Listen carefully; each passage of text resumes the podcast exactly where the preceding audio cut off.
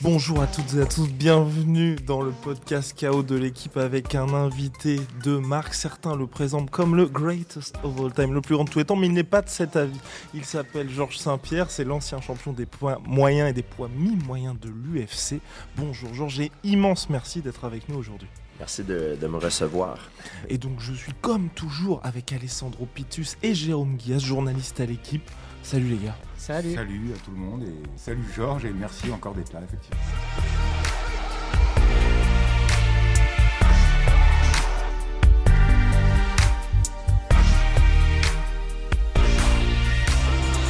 Alors l'émotion est palpable bien évidemment Georges. Donc tu es en France à Paris pour l'UFC et tu as dit hier que tu aurais aimé combattre à Paris. Oui, euh, en fait, quand je compétitionnais, à plusieurs reprises, j'ai supplié Lorenzo Fertitta, qui était le patron de l'UFC à l'époque, de faire un événement en sol français, mais le, le sport était illégal. Alors, euh, après plusieurs années maintenant, finalement, euh, on va voir le premier UFC en France. Jérôme? Tu, Guillaume l'a dit en préambule, tu n'es pas forcément d'accord avec ce statut de GOAT qui te colle un peu à la peau. Dana White l'a récemment redit, il pense que tu es dans le top 5 des GOAT selon lui euh, de toute l'histoire. Euh, tu en as parlé aussi euh, lors de la présentation de, euh, de l'UFC Paris, lors de la pesée cérémonielle, où d'ailleurs tu as fait un top 5 où il n'y avait pas John Jones, on en reparlera peut-être après. Mais toi, comment tu vois ce, ce qu'on dit de toi sur le côté euh, GOAT et tout ce que tu as pu faire et représenter pour le MMA Et juste précise, avant l'arrivée de Conor McGregor, tu étais la plus grande star de l'UFC sans aucun conteste, et ensuite ça a changé pas mal de choses. Oui, euh, quand je compétitionnais, j'avais pas on avait moins accès aux médias sociaux. Les médias sociaux, ça a vraiment explosé par la suite. Euh, donc, c'est sûr que ça a un effet sur euh, la façon qu'on qu fait la promotion d'un combat ou d'un événement. Ça, rend la chose plus grande parce qu'on on est capable de toucher plus de, de personnes. Alors, ça, c'est un avantage. Connor il a eu la chance de pouvoir euh, jouir de, de cet avantage-là. Pour ce qui est du GOAT, euh, j'ai fait beaucoup de choses dans le sport. Et euh, j'ai toujours voulu être reconnu comme étant euh, le meilleur et euh, aussi comme étant euh, quelqu'un qui pouvait faire la différence, changer le sport d'une façon positive. Et pour moi, c'était très important. Mais euh, pour moi, le vrai GOAT, il n'est pas encore né parce que le sport continue à la, les performances continuent de s'améliorer. Donc, plus le temps va passer, plus on, va voir des, meilleurs athlètes euh, arriver dans le sport. Et juste, alors, si tu devais donner ton top 5, c'est le même que tu as donné lors bon. de, de l'UFC Paris? Mon numéro 1, le meilleur, c'est Royce Gracie. Pour moi, c'est le, le, champion. Le, le, meilleur, le GOAT de tous les combattants qui ont compétitionné jusqu'à maintenant, c'est Royce Gracie. Par contre, je pense pas que Royce Gracie, si on le ferait compétitionner dans, dans l'octogone, même quand il était dans son prime, il aurait eu beaucoup de succès avec les combattants d'aujourd'hui. Parce que le sport a évolué. Parce que les combattants d'aujourd'hui, pas nécessairement parce qu'ils sont meilleurs, parce qu'ils jouissent de, des connaissances et des technologies que peut-être Royce Gracie n'avait pas à l'époque. Alors, euh, les sports de combat, c'est très subjectif parce qu'on ne peut pas mesurer la performance de chaque athlète. On peut juste euh, stipuler Mike Tyson est meilleur que Mohamed Ali ou Tyson Fury. On fait juste euh, comparer deux athlètes, mais qui compétitionnent dans des époques différentes quand on regarde les sports, par exemple, où on peut mesurer la performance, par exemple l'haltérophilie ou euh, le 100 mètres, le sprint, on se rend compte qu'avec le temps, euh, les records se font battre. Donc, euh, plus on avance dans le temps, les meilleures sont les performances. Et, et, à cause de ça, je suis porté à croire que les sports de combat, c'est la même chose. Sans doute. J'aimerais qu'on parle un petit peu de ta jeunesse. Récemment, tu as dit que avant de, de, te mettre au MMA, tu étais un, un enfant rempli de haine. Est-ce que tu peux nous dire un petit peu euh, pourquoi tu étais rempli de haine? Parce qu'aujourd'hui, le grand public a une image d'un combattant hyper fair-play, super posé, calme, très gentil. Et c'est un peu étonnant de, de t'entendre dire que quand tu étais jeune, tu étais rempli de haine. Euh, oui, j'ai eu la chance de grandir au Canada et je, je, je, me, je ne me suis jamais... Quand, quand je regarde mon enfance, j'aime pas me me considérer comme une victime parce que j'ai eu beaucoup de chance de grandir au Canada. Il y a des gens qui grandissent dans des, dans des pays du tiers-monde où ils n'ont vraiment pas de chance. Moi, j'étais déjà en partant, j'ai eu beaucoup de chance de grandir au Canada. Par contre, ça ne veut pas dire que quand tu grandis dans un beau pays, tu as une belle enfance. Des fois, tu peux avoir ça n'empêche pas que tu peux avoir beaucoup d'obstacles à surmonter et euh, une enfance difficile. J'ai grandi euh, dans un environnement où c'était ça n'allait pas bien pour moi à la maison et ça n'allait pas bien non plus à l'école. Il y avait beaucoup de violence dans mon, dans mon environnement. J'étais victime d'intimidation. Et le seul endroit où je me sentais bien, où je me sentais valorisé, c'était le, dojo au karaté. Je pense que c'est pour ça d'ailleurs que j'ai développé une passion pour les arts martiaux. D'autant plus du fait que j'étais un, fan de Jean-Claude Van Damme, Chuck Norris aussi à, l'époque. Et euh, tout ça mis ensemble ont fait que je suis devenu la personne euh, que je suis devenu par la suite. Et euh, ça m'a donné la force de caractère et la persévérance de compétitionner. Puis de... je pense qu'en fait, les obstacles qu'on fait face quand on est jeune bâtissent notre, notre force de caractère. Quand on fait face à un obstacle, il y a deux choses qui peuvent arriver. Je pense que si l'obstacle est trop haut à surmonter, on se fait écraser, on perd toute notre confiance et puis notre vie peut prendre une direction très négative. Par contre, si l'obstacle, on est capable de la surmonter, on a la force de caractère pour pouvoir la, surmonter, ça nous donne une force supplémentaire par la suite. C'est comme si on, on, emmagasine de la force. Et je pense que c'est comme ça euh, avec tout dans la vie. notre capacité à devenir meilleur est basée sur les obstacles qu'on a franchis précédemment. Et tu disais, pardon, que pendant ton enfance, ça n'allait pas non plus à la maison. Pourtant, moi, je t'ai jamais entendu parler de ça avant, dire du mal de, de tes parents, ou en tout cas hmm. qu'il y avait un problème. Au contraire, tu avais dit, je crois, que tu avais eu beaucoup d'amour, mais du coup, comment tu pourrais expliquer ça? Pourquoi ça n'allait pas chez toi aussi, en termes perso, et je pense pas seulement au collège ou à, ou à l'école? Mon père, c'est un, un, très, grand, très grand modèle pour moi, c'est un exemple.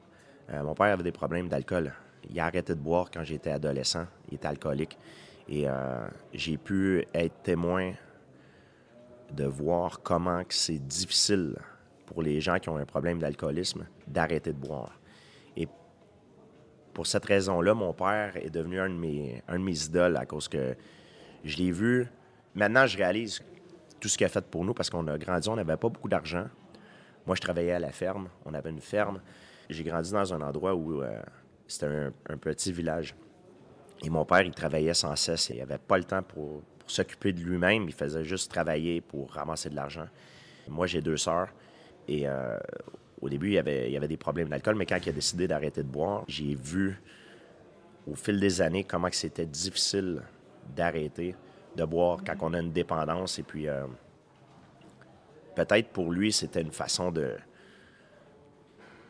peut-être des fois de tirer la, la, plug, comme on dit, de pouvoir débrancher, euh, ouais, débrancher pouvoir euh, euh, s'évader un petit peu, un petit peu parce qu'il travaillait beaucoup.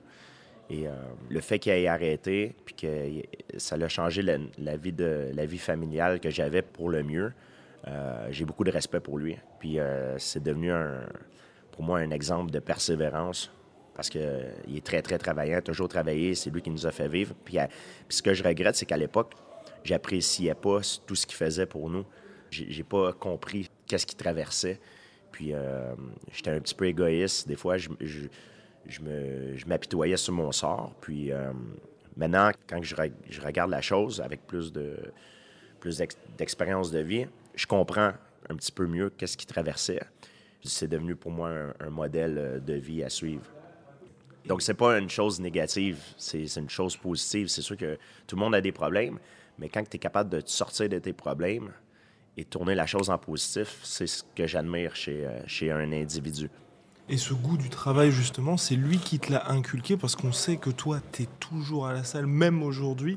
Il y a même euh, ton agent qui me disait que la plupart des combattants, la semaine d'après le combat, ils vont être en vacances. Toi, tu vas te prendre un petit week-end off et on sait que le lundi, tu es de retour. Oui, exactement. Mon père est, même encore aujourd'hui, il est à la retraite et puis il n'a pas arrêté de travailler. Il continue toujours de travailler. Puis euh, moi, ce que je voulais faire, en fait, à cause que j'ai gagné beaucoup d'argent avec les, mon sport, mon idée, c'était de faire de l'argent puis d'aider mes parents à être à la retraite pour qu'ils puissent se reposer. Mais j'ai compris que si, si je me, je faisais en sorte que mes parents n'aient plus aucun travail à faire puis qu'ils se reposent et ils vont, ils vont mourir. Donc, je pense que maintenant, en regardant la chose avec plus d'expérience, je comprends maintenant que essayer de pousser nos parents à la retraite et de les faire arrêter de travailler, c'est peut-être la pire affaire à faire. Pour nous, moi, j'aime jouir de ma liberté, mais peut-être pour mon père, c'est pas la même chose. Lui, le fait qu'il reste actif et qu'il travaille, ça le fait sentir euh, utile. Donc, c'est une nécessité pour lui parce qu'il est habitué à ce train de vie-là. Il a grandi comme ça. Moi, j'ai pas grandi avec la même vie que lui. Donc, euh, mon père est toujours actif. Euh, puis, j'ai pris aussi ses, qualités de, de, travail, je pense, de lui. Sandro? Tu as parlé un peu de cette persévérance, de cette force de caractère. Tu as parlé du fait que quand tu étais à l'école, euh, tu avais été agressé par euh, certains élèves de ton âge. Et euh, tu as raconté récemment que tu avais revu un de ces élèves qui t'avait agressé et tu l'as aidé à s'en sortir parce qu'il était dans une très mauvaise posture. Est-ce que tu peux nous dire pourquoi? J'ai pas aucun. J'ai jamais désiré prendre ma revanche contre les gens qui m'ont fait du mal quand j'étais jeune parce que maintenant, je, comprends qu'eux-mêmes étaient probablement victimes de violence. Donc, la, façon par laquelle ils ont appris à communiquer, c'était avec la violence. Moi, j'étais juste un dommage collatéral. Alors, euh, quand j'étais jeune, je voyais pas les choses comme ça. J'avais de la haine, je voulais, je voulais prendre ma revanche, j'avais le cœur rempli de, rempli de rage. Mais euh, en fait, c'était. ils m'ont fait des choses méchantes, mais c'est parce qu'il y a d'autres gens qui ont fait des choses méchantes à eux.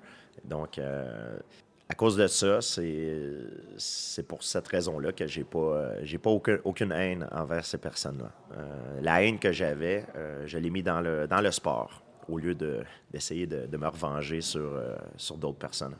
Est-ce que tu te souviens aussi du moment où sportivement, toi, tu as changé un peu? Parce qu'on a vu que dans ton style, tu as su évoluer, tu es devenu plus gestionnaire sur la fin de ta carrière. Mhm. Un petit peu, tu as toujours été très athlétique, hein, mais un petit peu moins foufou.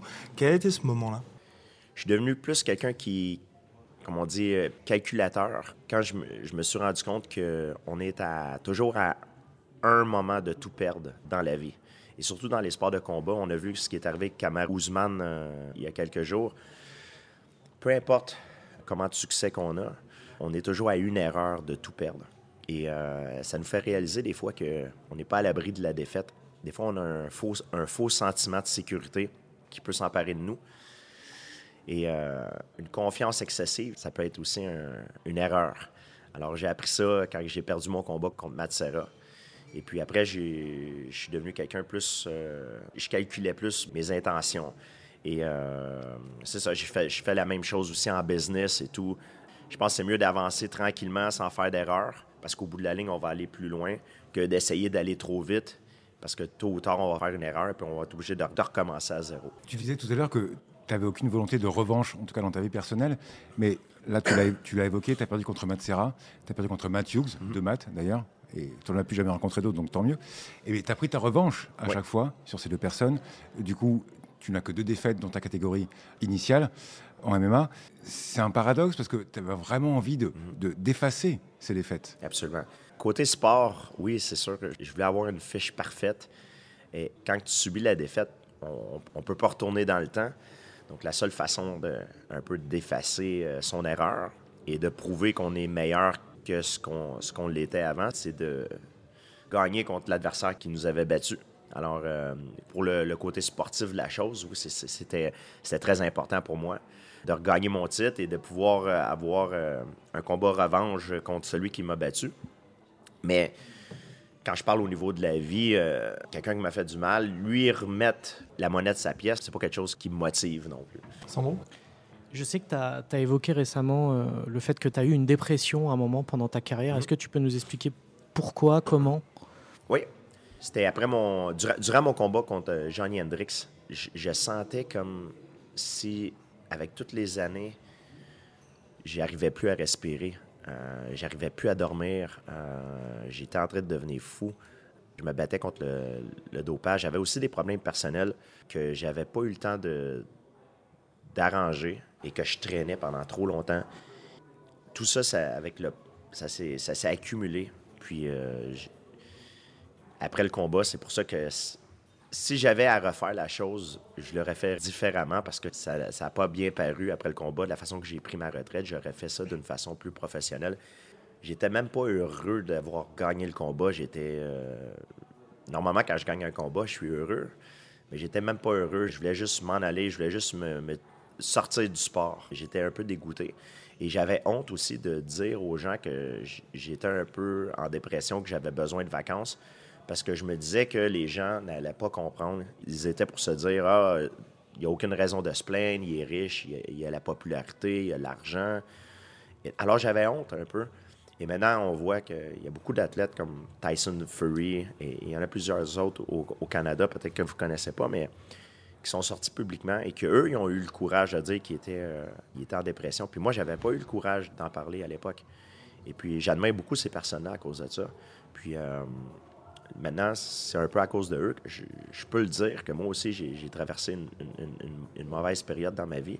Puis, le fait de prendre du temps pour moi. Ça m'a fait vraiment beaucoup de bien parce que toute ma vie, moi, j'étais obsédé à devenir le meilleur. Pour moi, ma, mon legacy, c'était la chose la plus importante. Ce que les autres pensaient de moi, c'était très important. Puis on a besoin d'être comme ça pour être le meilleur dans un sport. Il faut être obsédé. Pas juste le vouloir, mais il faut en faire une obsession. Puis moi, j'étais, j'étais vraiment obsédé par l'idée d'être le meilleur. Et ce que les autres pensaient de moi, c'était la chose la plus importante. Donc, je voulais prouver à tout le monde que j'étais le meilleur, pas juste à moi-même. Et euh, par la suite, quand je suis revenu, je voulais finir ma carrière du bon côté. Je voulais, je voulais faire un comeback puis faire quelque chose qui était différent de ce que j'avais fait pour justement être le meilleur. Et euh, quand j'ai préparé mon comeback, mon entraîneur John Denauer m'a dit pourquoi est-ce que tu reviendrais à 170 faire la même chose que tu as fait toute ta carrière? Tu as eu une critique dans ta carrière, c'était que tu t'es jamais battu contre le champion de la catégorie supérieure, plus pesante que toi. Les points moyens. Exactement. Et c'était Luke Rockhold qui était champion quand on, a eu l'idée de, se préparer pour ça. Je savais que ça aurait, ça aurait, pris du temps parce que je voulais prendre du poids. Et euh, quand on a commencé les démarches pour pouvoir faire ça, Michael Bisping a causé la surprise et puis est devenu champion. Et Michael Bisping, c'est un combattant pour moi que j'admire beaucoup parce qu'il compte les, les, performances, euh, performance enhancing drugs, les drogues de performance dans le sport. C'est quelqu'un aussi qui, est très arrogant. Donc, euh, c'était. Euh, c'est un peu l'inverse de toi. Exactement. C'était, c'était un combat qui, qui, qui, allait se vendre beaucoup, puis qui était fait, on dirait, que les étoiles étaient toutes alignées pour que ça arrive. Donc, j'ai fait le comeback. Par la suite, après, j'ai été. Euh, malade? J'ai, été malade parce que mm. j'avais, je m'avais forcé à manger beaucoup. J'ai fait une erreur. Je voulais prendre du poids, ce que je n'aurais pas dû faire. J'aurais dû rester le poids naturel. Et euh, ce qui est arrivé à l'époque, c'est j'ai, j'ai comme eu un changement de, mentalité. Je me suis, je me suis dit, j'ai comme réalisé que ce que les autres pensent de moi, ce que les gens pensent de moi, ça ne m'importait peu j'attachais plus autant d'importance à ce que les autres pensent, pensent de moi. Avant, c'était tout le contraire. Mon legacy, c'était la chose la plus importante. Et là, me... c'est comme si dans ma tête, il y a eu quelque chose qui est arrivé et je me suis dit, je me fous de ce que les gens pensent de moi. Ce qui est important pour moi, c'est les gens qui m'aiment puis les gens que moi j'aime. Ce que eux pensent de moi, ça, c'est important. Mais les autres que je connais pas, je m'en fous un peu. Et quand ça, ce changement-là est arrivé dans ma tête, j'ai dit, j'ai plus le feu pour, pour, revenir à la compétition parce que je suis plus la même personne.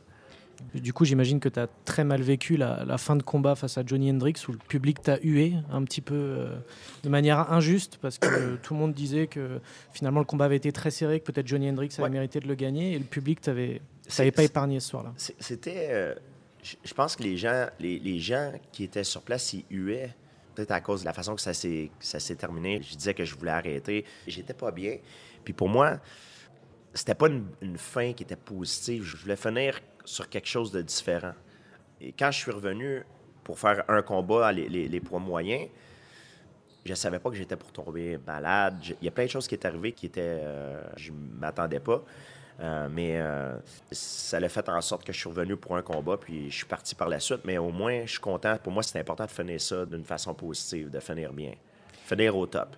Est-ce qu'il n'y avait pas aussi un petit côté stratégique dans ton retour, quatre ans après ta retraite, face à Michael Bisping, euh, le champion, mais vétéran, mhm. qui revenait lui aussi d'une longue blessure au genou, qui n'était pas non plus l'adversaire le plus redoutable que tu aurais pu affronter, comme le joueur d'échecs que tu es? Mais honnêtement, si ça l'avait été n'importe qui, je l'aurais fait. Euh, je revenais à 84 kilos. Mais le fait, le fait que ça soit Michael Bisping, ça aurait pu être Luke Rockhold ou peu importe, j'aurais fait à, 84 kilos parce que c'était le plan. Euh, puis le plan était décidé avant que Michael Bisping gagne la ceinture. Et puis tu as finalisé aussi ce combat, ce qui n'était pas arrivé depuis pas mal de temps aussi. Oui, j'ai finalisé le combat. Je me suis entraîné un peu d'une façon différente. Euh, je prenais plus de risques. Euh, j'ai changé un peu la, méthode d'entraînement. Normalement, on faisait des rounds de 5 minutes au sol de grappling. On faisait des rounds de 3 minutes avec des, rotations de partenaires d'entraînement. Donc, ça, ça, me poussait à être plus, plus agressif, surtout sur la soumission. Mais oui, c'est ça. C'est, le concours de circonstances, de la façon que ça s'est passé. Ça a comme. Ça s'est enchaîné, puis ça a fini de, cette façon-là. Donc il y a eu 2013 pour l'avant-dernier combat, 2017 pour le dernier. Malheureusement, on a loupé le coche pour 2021. Est-ce que avec là, Khabib Avec Khabib. Khabib, ouais. Est-ce que là, c'est sûr, c'est terminé? Non, non, c'est terminé, c'est fini. Khabib, ça, aurait, ça aurait été le seul que ça aurait pu fonctionner. Et, jusqu'à son combat contre. Euh, Justin Gaethje. Moi, je faisais le commentateur à RDS, qui est le, réseau des sports euh, francophones mm. au Canada. Et je pensais, même les, gens de son camp croyaient qu'il était pour prendre le micro puis me, défier, pour, pas, pas d'une façon euh, malsaine, mais d'une façon sportive pour un, combat. Même moi, c'est ce que je m'attendais, j'avais des frissons. Et je me disais, merde, je vais être obligé de, de, de revenir, j'aurai pas le choix. Mais ce, changement dans ma tête, c'était pas encore produit de ce que je viens, je vous ai mentionné plus tôt. Donc, je l'aurais fait. Je l'aurais fait, ce combat-là. Ça aurait été peut-être la, la, seule personne pour laquelle je serais revenu. Ça aurait été un combat intéressant. Et un combat que j'aurais, j'aurais pu perdre gros, mais j'aurais pu gagner gros aussi. Et puis deux, deux combattants qui maîtrisent à la perfection le grand pound. Exactement. Ça, ça, aurait pu faire une super belle fin ou gâcher la fin. Mais je, je l'aurais fait. J'aurais pris le risque parce qu'on vit, on ne vit qu'une seule fois. Et souvent, les gens me disent Qu'est-ce que tu as à gagner? Pourquoi tu aurais fait ce combat-là? Je leur ai dit Ma réponse est que je voulais pas arriver à 60 ou 70 ans puis euh, penser à ma vie puis et dire Oh, j'aurais dû le faire, avoir des regrets. Je pense vivre avec des regrets, c'est la chose la plus. Euh, la, pire chose dans la vie. Donc, c'est pour cette raison-là que je l'aurais fait. Mais malheureusement, ça ne s'est pas passé. Puis c'est peut-être une bonne chose. Peut-être que je me, peut-être que j'aurais perdu aussi, on ne sait pas. Je pense pas, mais, mais c'est peut-être une bonne chose. exactement. Je suis quelqu'un que. Les gens, des fois, ils me font rire, ils me parlent Oh, euh, t'as fait cette chose-là parce que. Oui, je suis calculateur et je suis loin d'être quelqu'un de parfait dans la vie. Mais une chose que je suis pas, je, je suis pas un peu heureux. J'ai pris des risques dans ma vie, puis si j'ai un truc à faire, c'est sûr que je vais avoir peur. Puis c'est normal d'avoir peur, mais si j'ai un truc à faire, mais je vais le faire pareil. Ça, j'ai pas de honte à le dire. Il y a des choses que je fais pour le business, c'est calculateur, mais euh, en combat, euh, quand j'ai un combat, puis que la, porte est ouverte, puis que les étoiles sont alignées, euh, j'y vais. Même si j'ai à chaque fois je suis effrayé puis j'ai peur, je le fais pareil. Et à quel moment s'est passé justement le passage de pourquoi pas revenir à aujourd'hui être complètement en paix avec ça? Ça, je dis ça, c'est la même chose avec Anderson Silva. Vous pouvez parler à mes agents. Les gens disent Ah, il s'est jamais battu contre Anderson Silva. Ils ont tendance à parler parce qu'il y avait peur. Oui, j'avais peur. Tout le monde J'ai peur avant chaque combat, mais c'est parce que l'UFC ne voulait pas me donner de l'argent d'extra. Ils ne voulaient pas respecter les règles qu'on avait imposées, le catch weight qui était à l'époque, les tests antidopage qu'il n'y avait pas à l'époque. Puis ça, c'était tout négociable. S'ils avaient voulu plier un petit peu, me donner ce que je voulais, on l'aurait fait le combat. La même chose avec Khabib. Par la suite, Dana White, il m'a rappelé c'est eux qui n'ont pas fait l'effort euh, pour euh, réussir à atteindre nos exigences. C'est pas parce que moi j'avais peur. Euh, j'ai toujours peur avant chaque combat. Il n'y a pas de honte à avoir peur, mais si les exigences sont atteintes, ben, même si j'ai peur, je vais le faire pareil. Souvent, les gens ils pensent que c'est un, manque de. comme un peu de courage ou quelque chose comme ça. S'il y a des combattants qui sont assez stupides pour aller pareil parce qu'eux, ils ont un ego, puis l'UFC, souvent, ils vont utiliser cette carte-là pour jouer avec leur ego, pour les faire changer d'idée, puis prendre des mauvaises décisions qui sont stratégiquement mauvaises. C'est leur problème. Moi, je suis pas quelqu'un comme ça. Je suis quelqu'un qui est très sensé, très calculateur, puis je marche de cette façon-là. Alors, deux petites questions encore, si tu as le temps. Une, sans doute de Sandro après, sur Dana White, justement, et vos relations. Et moi, j'en ai une toute petite. On s'était parlé il y a quelques années. je t'avais posé une question qui, moi, euh, pour moi, est, centrale. C'était, je t'avais demandé, qu'est-ce qu'on ressent quand on quitte le vestiaire pendant les quelques secondes jusqu'à la montée dans la cage. Et tu m'avais dit, j'ai très peur. Et, et, tu m'avais dit, je me mens à moi-même pendant tout le chemin où je vais dans la cage, je me mens à moi-même. Je me dis, je suis le meilleur, je suis le meilleur, alors que je crois pas une seconde. Mm. Mais une fois que je suis dans la cage, c'est terminé et j'ai confiance en moi. Comment tu, tu expliques ce paradoxe et ces, cet écart entre ces deux sentiments, ces deux sensations? En fait, cette transformation psychologique-là, pour moi, si je peux être même plus précis, je pense qu'elle se produit avant même que je, marche vers la cage. Elle est déjà, elle est déjà entamée à ce moment-là. C'est plus dans l'attente du combat, pour moi, qui est la pire, la pire chose. Quand je suis dans le vestiaire en train de me réchauffer, même avant ça, la journée avant, la semaine avant, c'est terrible. J'ai peur, je suis effrayé, c'est insupportable. je déteste ça. Et ça me manque vraiment pas. Mais souvent, quand je, faisais la finale, donc quand le combat précédent finit, je sais que c'est à mon tour, donc je vais dans les toilettes. J'ai comme un rituel que je faisais à l'époque. Je mettais mon bandeau, mon, kimono. Le mhm. dernier combat, il n'y avait pas de kimono, donc je, je, suis allé quand même dans les toilettes parce que je vais me regarder dans le miroir. Souvent, s'il y, a un miroir dans les vestiaires, et puis je commence à me parler, ça dure peut-être une ou deux minutes, et je me dis toutes les raisons pour lesquelles je vais gagner le combat. Parce que je suis plus rapide, je suis mieux entraîné, j'ai une meilleure équipe, toutes les raisons possibles que je puisse penser. J'y crois, mais même si j'ai peur, j'essaie de faire en sorte que ma raison prend le dessus hmm. sur euh, mon sentiment de, un peu mon, sentiment de, peur. Et quand le, préposé du UFC rentre dans, le vestiaire et dit Saint-Pierre, c'est toi, toi le prochain, moi, je sors des toilettes et j'ai comme une transformation psychologique qui se fait à ce moment-là, qui est en train de s'entamer. Et là, je marche vers l'octogone et la, la transformation est déjà entamée. Donc, quand je suis rendu à l'octogone, c'est comme si j'ai plus aucun sentiment. Je suis sur euh, ce qu'on appelle le, autopilot, le, cruise control. Et puis, pour moi, il n'y a, plus de sentiment. C'est vraiment euh, action-réaction. Et puis, j'essaie de faire confiance à mes instincts. Et je pense que c'est comme ça que j'arrive à performer à mon meilleur. Sans doute. Oui, forcément, Georges, j'ai envie de te poser une question sur Dana White. Bon, aujourd'hui, il te met dans son top 5 des GOATs. Il n'a pas toujours été très tendre avec toi. Il a souvent été très critique, même.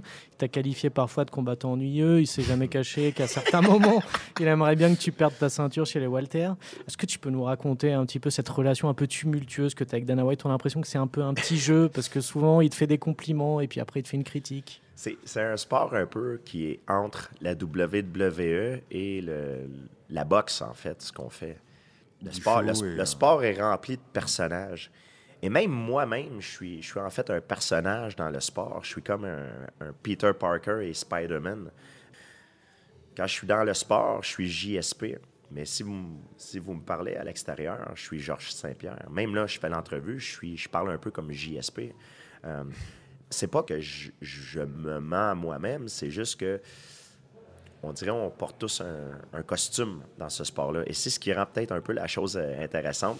Des fois, le costume euh, peut être une, euh, une caricature de ta personnalité. Des fois, ça peut être une personnalité. Il y a des combattants qui s'inventent une personnalité, qui sont arrogants, mais qui en réalité, c'est des, mecs très gentils. Moi, j'ai toujours voulu être authentique à, moi-même. Oui, je me faisais une caricature parce que de sorte que je rentrais avec un kimono d'une façon traditionnelle je suis pas comme ça dans la vraie vie. Je m'habille pas d'une façon traditionnelle dans la vraie vie. Je suis habillé comme quelqu'un normal. Mais pour moi, quand je fais des arts martiaux, j'ai appris ça du karaté d'une façon traditionnelle. Donc, c'est ce que j'amène avec moi dans l'octogone. Alors, Dana White, lui, c'est, euh, il dit toujours ce qu'il pense. Et dans la vie de tous les jours, si on le rencontre, il va être très diplomatique, il, va, il peut être il est très respectueux. Mais quand il est dans le sport, il n'est pas diplomatique. Il dit, il dit ce qu'il pense, il dit ce qui lui passe par la tête parce que c'est vraiment la caricature du personnage qu'il est. Et c'est ce qui, en fait, je pense, rend le, sport très intéressant, c'est le, côté émotionnel. Euh, ça laisse personne indifférent. C'est soit on l'aime, soit on l'aime pas. Parfois, on peut aimer ce qu'il dit, des fois, on l'aime pas, mais ça nous laisse pas indifférent. Et c'est une bonne chose. Toi, tu l'aimes du coup ou tu l'aimes pas? moi, je l'aime bien. J'aime pas toujours ce qu'il dit, surtout quand il dit des mauvaises choses sur moi, mais des fois, ça me fait rire. C'est un personnage. Dana White, laissez-moi vous dire un truc. moi, je pense que c'est le meilleur promoteur de l'histoire de tous les sports. Il pourrait vendre de la glace à un Esquimau. Il est tellement bon. Quand on l'écoute parler, là, il nous donne l'impression que ça va être le combat du siècle. Peu importe qui se bat contre qui, mais il, arrive à vendre l'idée que c'est le combat du siècle. Et puis, il est vraiment incroyable. Et, c'est normal. Parce que le MMA, le, le UFC, c'est un sport qui est axé sur le futur. C'est pas un sport qui est axé sur le passé. Et moi, je fais partie du passé. Donc, c'est normal qu'il ne va pas faire la promotion de Georges Saint-Pierre.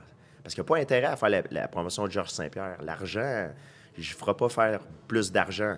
Ceux qui vont lui faire l'argent, c'est les nouveaux combattants. Euh, ceux qui sont champions en ce moment. Léon Edwards, Kamaru Usman, Kamzat Chimaev.